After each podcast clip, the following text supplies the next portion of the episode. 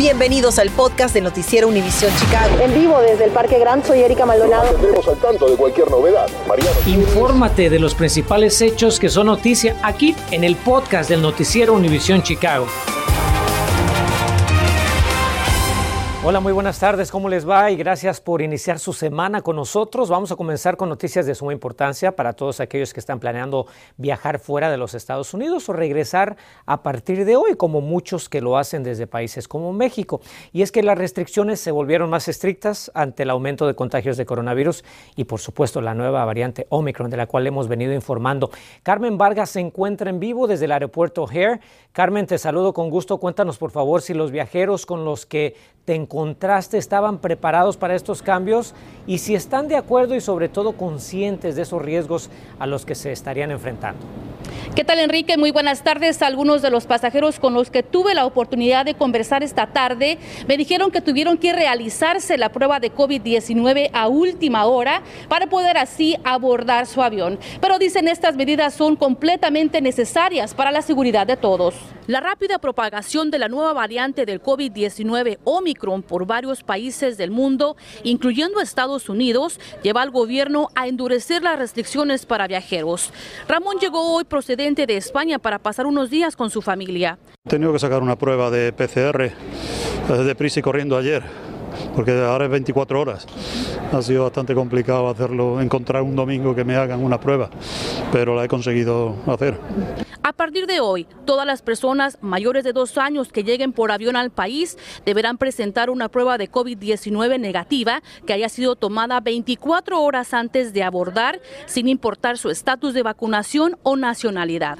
Además, todos los extranjeros deben estar completamente vacunados. Melania viajó a Guatemala para asistir a la boda de su hermano y a su regreso se encontró con las nuevas restricciones. Yo creo que mucha gente todavía está poniendo en riesgo a los demás no vacunándose, entonces creo que eso es un poco de la, de la situación que estamos viviendo acá.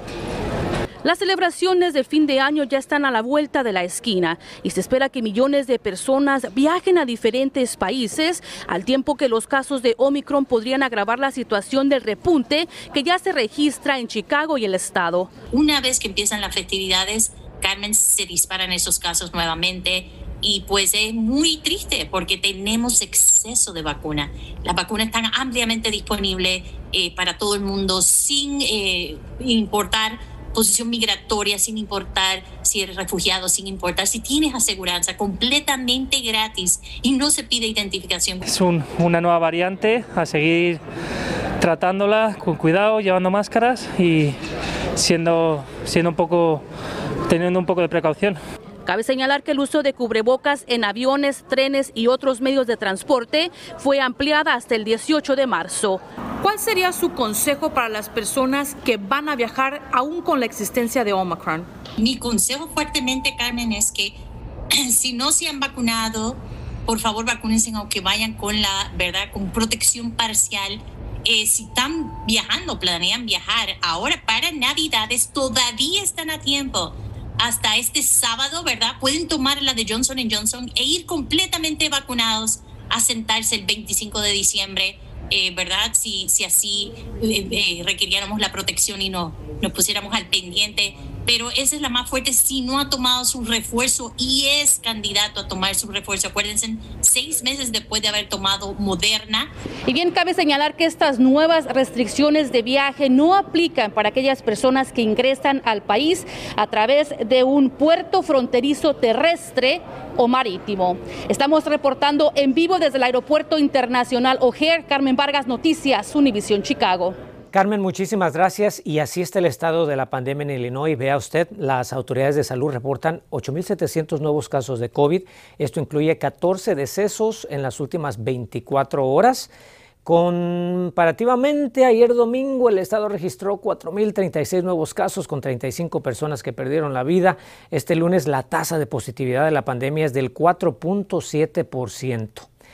denuncian falta de protocolos de seguridad sanitaria contra el COVID en una escuela de Woodlawn. Educadores de la primaria Carnegie exigen más conserjes, mejor ventilación con filtros adecuados y alegan problemas con las pruebas de coronavirus en el plantel. Como consecuencia dicen que la escuela ha registrado 21 casos de COVID desde el inicio del año escolar, pero 11 de esos contagios ocurrieron en las últimas dos semanas e incluso un trabajador perdió la vida por coronavirus el viernes negro. Los educadores están bien preocupados con la transmisión del virus COVID en las escuelas, especialmente los educadores que son médicamente frágiles de, recibir COVID o transmitirlo a sus familiares que son médicamente frágiles. La administración de la escuela Carnegie ha estado tratando de recibir ayuda de CPS y de la alcaldesa, pero sin resultado y solicitamos una declaración a las escuelas públicas de Chicago sobre la denuncia de los docentes de la primaria Carnegie. Hasta el momento no hemos recibido respuesta, seguimos muy pendientes de esta solicitud. Hablemos ahora de la CTA porque anticipan cargos por un altercado que terminó con un herido en un tren de esta agencia de transporte. El reporte dice que un hombre de 50 años viajaba en la línea azul cerca de la estación Irving Park cuando intercambió palabras con un sujeto de 30 años. Este último sacó una navaja e intentó apuñalarlo cortando en la mano a la víctima quien fue llevada al hospital Swedish donde se reporta fuera de peligro. El agresor fue detenido en la misma escena ponen sobre alerta a los residentes de vecindarios al norte de Chicago, al noroeste, mejor dicho, de Chicago, por una serie de robos vehiculares. La policía investiga cuatro despojos de autos en los últimos dos días, siendo el último esta madrugada en la cuadra 3200 Oeste Avenida Belmont. El reporte dice que dos hombres de origen afroamericano, delgados, de 20 a 25 años, amenazan a las víctimas con una pistola para quitarles sus carros. Las autoridades piden estar muy alerta a su entorno. Hay más apoyo para estudiantes de Illinois que han sido víctimas de abuso sexual en los planteles escolares y conversamos con un psicólogo para que nos brinde detalles acerca de cuáles son esas señales en que los alumnos tienen que estar muy al pendiente para identificar a un depredador. Y vamos a ver por qué los residentes de Cicero y Berwyn le están dando un gran ejemplo a otros suburbios que aún batallan para protegerse del coronavirus. No tener seguro social no es impedimento para que reciba ayuda para pagar su alquiler. Le tenemos toda la información y por qué es importante que lo solicite cuanto antes. Infórmate de los principales hechos que son noticia aquí en el podcast de Noticiero Univisión Chicago. Ahora le tengo información especialmente para los padres de familia cuyos hijos aún son menores de edad y es que se acaba de firmar una nueva ley que busca evitar que estos niños se conviertan en presa fácil de maestros o adultos con intenciones inapropiadas. Tal es el caso de varios alumnos en una escuela de Logan Square que le hemos reportado en las últimas semanas y en donde, según el reporte del inspector general, algunos de los casos que supuestamente involucran adultos presuntamente no fueron reportados, a pesar de que habrían ido convenciendo a los menores de sostener relaciones sexuales con ellos una vez que cumplieran 18 años. Vamos en vivo hasta ese vecindario con Natalie Pérez. Natalie, buenas tardes. ¿Qué es lo que cambiará ahora gracias a esta nueva ley? Cuéntanos. Muy buenas tardes, Enrique. Con esta nueva ley se pretende fortalecer eh, acerca sobre la prevención del abuso sexual y también capacitar a los maestros y demás empleados escolares para que puedan identificar mejor este tipo de conductas inapropiadas y, por supuesto, ofrecer ese apoyo que tanto necesitan los estudiantes. A varias semanas del escándalo que salpicó la Academia Marine Leadership en Logan Square, el gobernador de Illinois, J.B. Pritzker, firmó una ley bajo el nombre FE, cuya finalidad es una respuesta en casos de conducta sexual inapropiada a las escuelas del Estado. Llegamos hasta la Academia Marine, donde padres reaccionaron. Está bien que sigan protegiendo más a nuestros niños. Por una parte, pues está muy bien. Eh, pero también yo creo que deberíamos nosotros los padres también poner mucho de nuestra parte. Revisamos lo que dice la ley y encontramos que prohíbe todas las formas en que un adulto utilice para seducir y atraer a los niños a tener relaciones sexuales. El proyecto de ley también da protección a los sobrevivientes de abuso sexual y sus familias. Como reconocemos que este es un tema de importancia y delicado para muchas familias, consultamos al psicólogo Machabansky. Doctor, ¿cuáles son esas señales en las que debo de estar alerta en caso de que me indiquen que estoy cerca de un depredador? prestar atención a aquel adulto que se acerca demasiado, que presta demasiado atención, que hace demasiados favores, que, que hace preguntas demasiado personales, que realmente parece ser otro papel, ¿verdad? Que no es la relación típica con un maestro. Indicó el doctor Machabansky, agregó que la comunicación entre padres e hijos es fundamental y por ende tomar en serio las expresiones que realizan estos para protegerlos. No obstante, bajo la ley FE que tardó dos años en ser promulgada, se amplía la definición para incluir interacción en persona y esta comunicación escrita e incluye también el Internet. Pero ¿cómo un estudiante víctima de este crimen puede recuperarse de este trauma? Se me ocurre que la mayoría de las veces un joven que ha sido victimizado, abusado de esta manera, va a necesitar algún tipo de ayuda profesional. Generalmente las cicatrices son profundas, variadas, que pueden tardar durar, mantenerse viva por mucho tiempo. Lo que no queremos es obviamente ignorarlo por otro lado, aunque sin entrar en detalles, el presidente de las escuelas públicas de Chicago, Pedro Martínez, calificó la semana pasada la firma de dicha ley como progreso y un derecho que tiene cada estudiante de sentirse seguros en las escuelas. Esperemos que los estudiantes ahora sí se sientan un poquito más protegidos. De hecho, nosotros vamos a seguir muy de cerca el caso de la Marine Academy, ya que se espera que las próximas semanas el inspector general esté revelando nuevos detalles en torno a esta investigación que aún no culmina. Estamos en vivo desde Logan Square, les informó Natalie Pérez, regresamos con más de Noticias Univisión Chicago. Enrique, muy buenas tardes. Gracias por esa valiosa información y buenas tardes para ti también, Natalie. Ahora queremos contarle lo que las autoridades están celebrando el día de hoy. Resulta que residentes de Cícero y Berwyn han respondido muy bien a su llamado para inmunizarse y así estar protegidos contra el coronavirus. Mariano Gielis estuvo presente y nos detalla con exactitud lo que anunciaron y si el éxito también es para la población latina. Las autoridades del condado de Cook quieren celebrar algo en estas fiestas. Y ahora que el 70% de la población del área suburbana del condado se ha dado al menos una dosis de las vacunas contra el COVID, creen que es una buena oportunidad para hacerlo.